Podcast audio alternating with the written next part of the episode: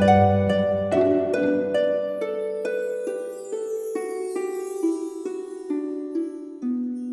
イルセラピーでバラ色の人生。宇宙とつながるミオラジオ。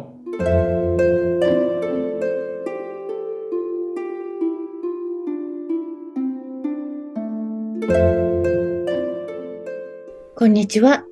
オイルセラピストのミオです。こんにちは、インタビュアーの山口智子です。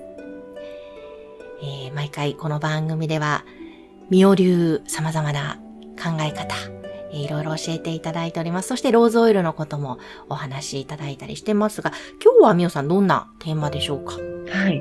ちょっとね、前回の、あのね、企業、企業理念のお話からちょっと通じるところがあるんですけども、んあの、まあ私のセラピーを受けると自分軸がしっかりしてきますっていうのを一つちょっとテーマに挙げてるんですけども、じゃあそもそも自分軸とか、何それみたいな。どう、どう思います？自分軸って。これ、自分軸って難しいですよね。なんか、私は結構ブレるタイプで、うもう他人の目を気にして結構生きてきたので、ようやくここ最近、自分はどうなのっていうのうんを、ちゃんと自分に問いかけて、答えをを導いて、こう行動したりできるようにようやくなってきたんですけども、はい。でもじゃあ自分軸、ちゃんとあるのかって言われると、何がっていうとよくわからなかったりします。うん、うん。そうですよね。私これ、あの、実はまあ、あの、なんていうの、ネタ元は YouTube 見て、もう全くその通りだなと思って、ちょっとここでお話しすることにしたんですけど、本当自分軸って、まあ自分軸があって、あと他人軸っていうのもあるんですよ。うんあと共存の軸っていうのもあって、これちょっと高度なんですけど、でも大体の人が他人軸とか自分軸で生きてる方が多いのかなと思って、で、特にやっぱり日本人はね、山口さんのようにこう優しい方は、相手の気持ちをやっぱり考えてしまって、こう他人軸になりやすい。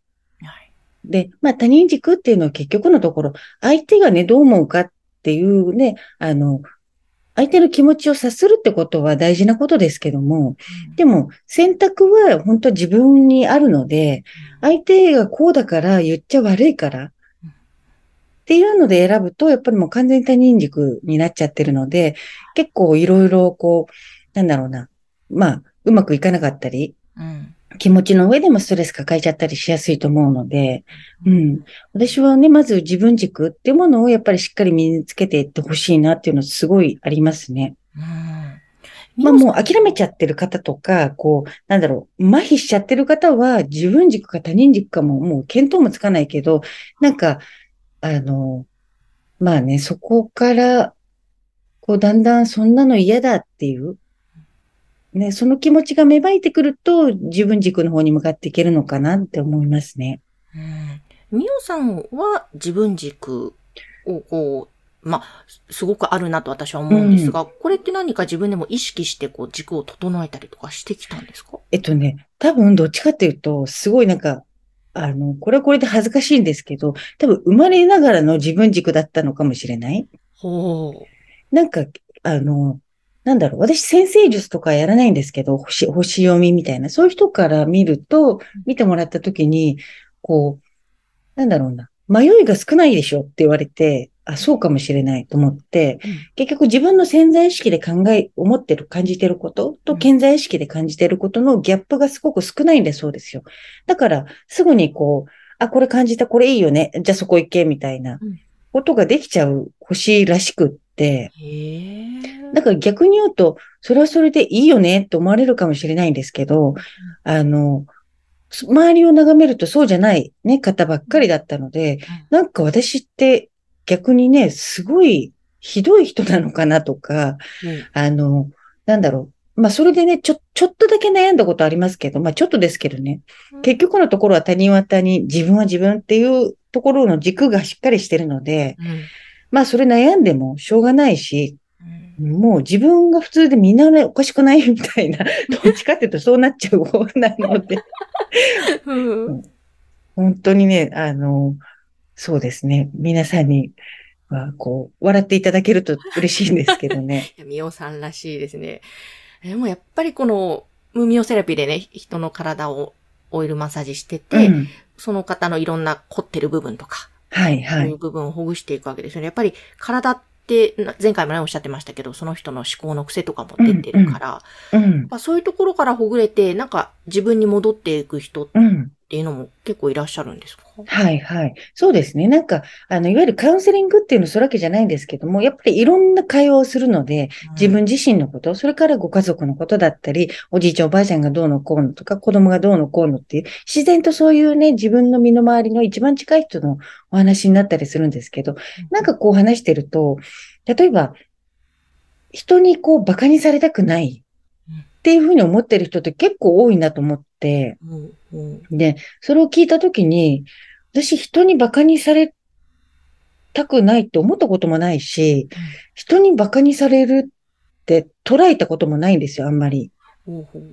だから、そうですね。その私がおは、あの、お客様とお話ししてて、こう、なんで人に馬鹿にされたって感じるの？とか、そういうふうにこう質問してってするすると、あの、まあ、自分に気づいていくこともあるし、うんうんうんそう、だから結構ね、お多いんですよね。人からこう思われちゃう。はい。っていうことを気にしてるやっぱり日本人はすごく多いので、うん。それがそこがななんだろう、いろんなところにもいや出てくる。出てきます、出てきます。うん本当に。大体そういう方やっぱりストレス溜まってますね。すっごく。そうですようね。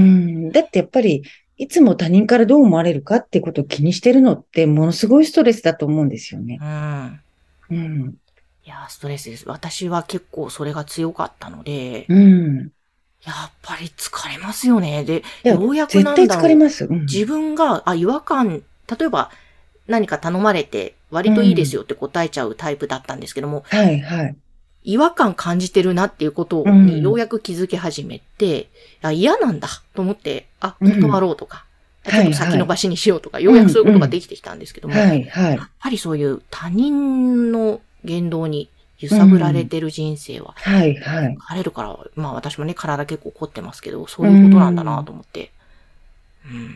そうですね。で、その時のこう、あ、なんか言われちゃって頼まれたり、嫌だし、なんか全然面白くなさそうなのに、なんかニコニコしながらね、やっぱり答えようとしちゃうのって、本当に体にストレス溜まって、あの、なんだろう、どっかに痛みとして出たり、で、その時のやっぱり嫌な記憶っていうのが、感情がね、残ってるんですよ。そうするともうずっと常になんかそれを繰り返しちゃうみたいな人が多くって、うん、だからね、その辺を、こう自分のメンタルとか行動パターンとかに、まあ、体こうされながらね、意外と気づいていかれる方も多いので、そうすると、あじゃあこれやめようって思えば、あの、いつでもその瞬間からやめられたりするのでね。うん。ああ、そうか、そういう気づきも、うん、ムーミオセラピー受けながらあるわけですね、気づきもそうですね。で、うん体の硬さと、こう、心の硬さって結構、こう、比例してて、体が柔らかくなると、こう、心も素直になってくるんですよ。